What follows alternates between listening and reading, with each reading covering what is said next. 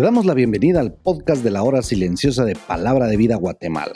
Es una gran bendición para nosotros poder compartir la palabra de Dios contigo.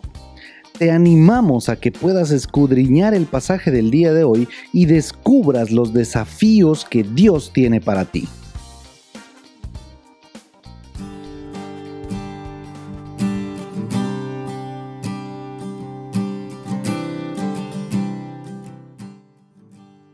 Hola, ¿qué tal? Bienvenidos al devocional diario de la hora silenciosa.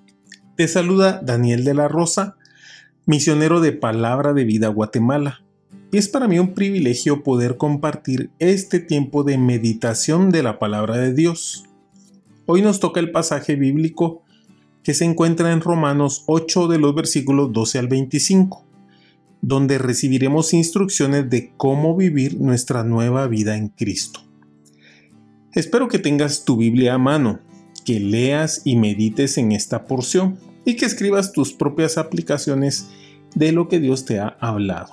En primer lugar, se nos dice que ya no somos deudores de la carne, es decir, de nuestra naturaleza antigua. Ya no tenemos que complacerla, porque el resultado sería la muerte. Nuestra deuda ahora es con el Señor, a quien debemos la vida. Y no solo la vida, sino también le debemos que nos ha adoptado como hijos. Eso en el mundo romano era diferente al mundo judío, pues los hijos adoptivos tenían los mismos derechos que los hijos naturales, y la herencia se repartía en partes iguales.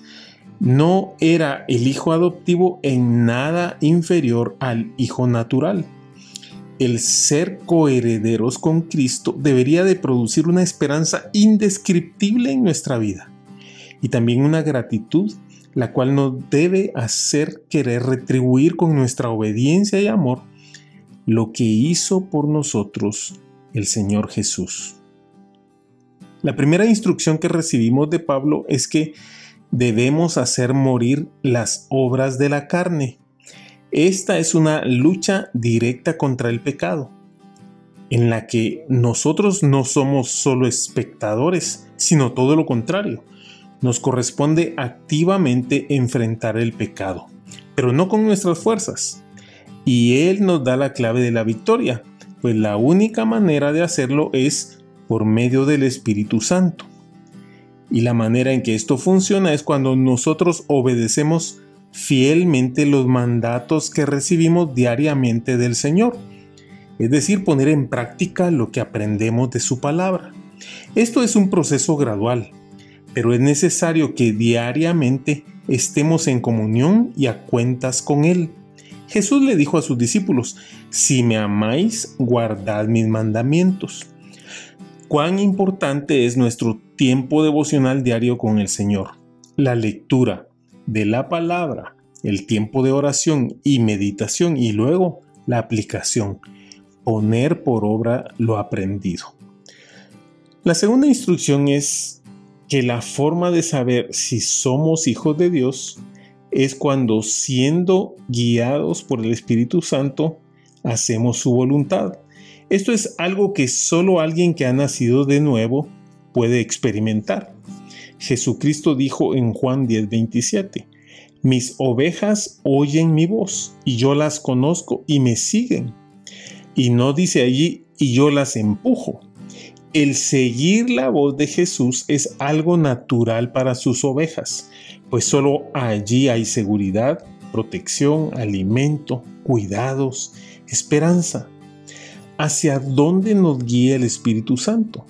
Él nos lleva hacia el arrepentimiento, nos lleva hacia la verdad, nos conduce al amor, a la verdad, a utilizar nuestros dones para edificar la iglesia de Cristo. También nos guía a pensar más en Cristo y menos en nosotros. Por eso vívelo. Vivir como un hijo de Dios implica que tienes una estrecha relación con el Padre, cercana y de confianza que activamente estás haciendo morir las obras de la carne en tu vida y que estás siendo guiado en todas tus decisiones y acciones por el Espíritu de Dios. Ánimo, nos espera una herencia incomparable. es el beneficio de ser el hijo del rey. Que Dios te bendiga.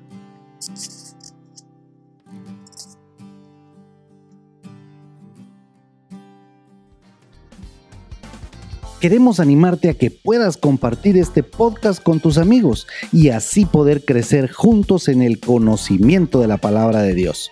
Síguenos en nuestras redes sociales para más información.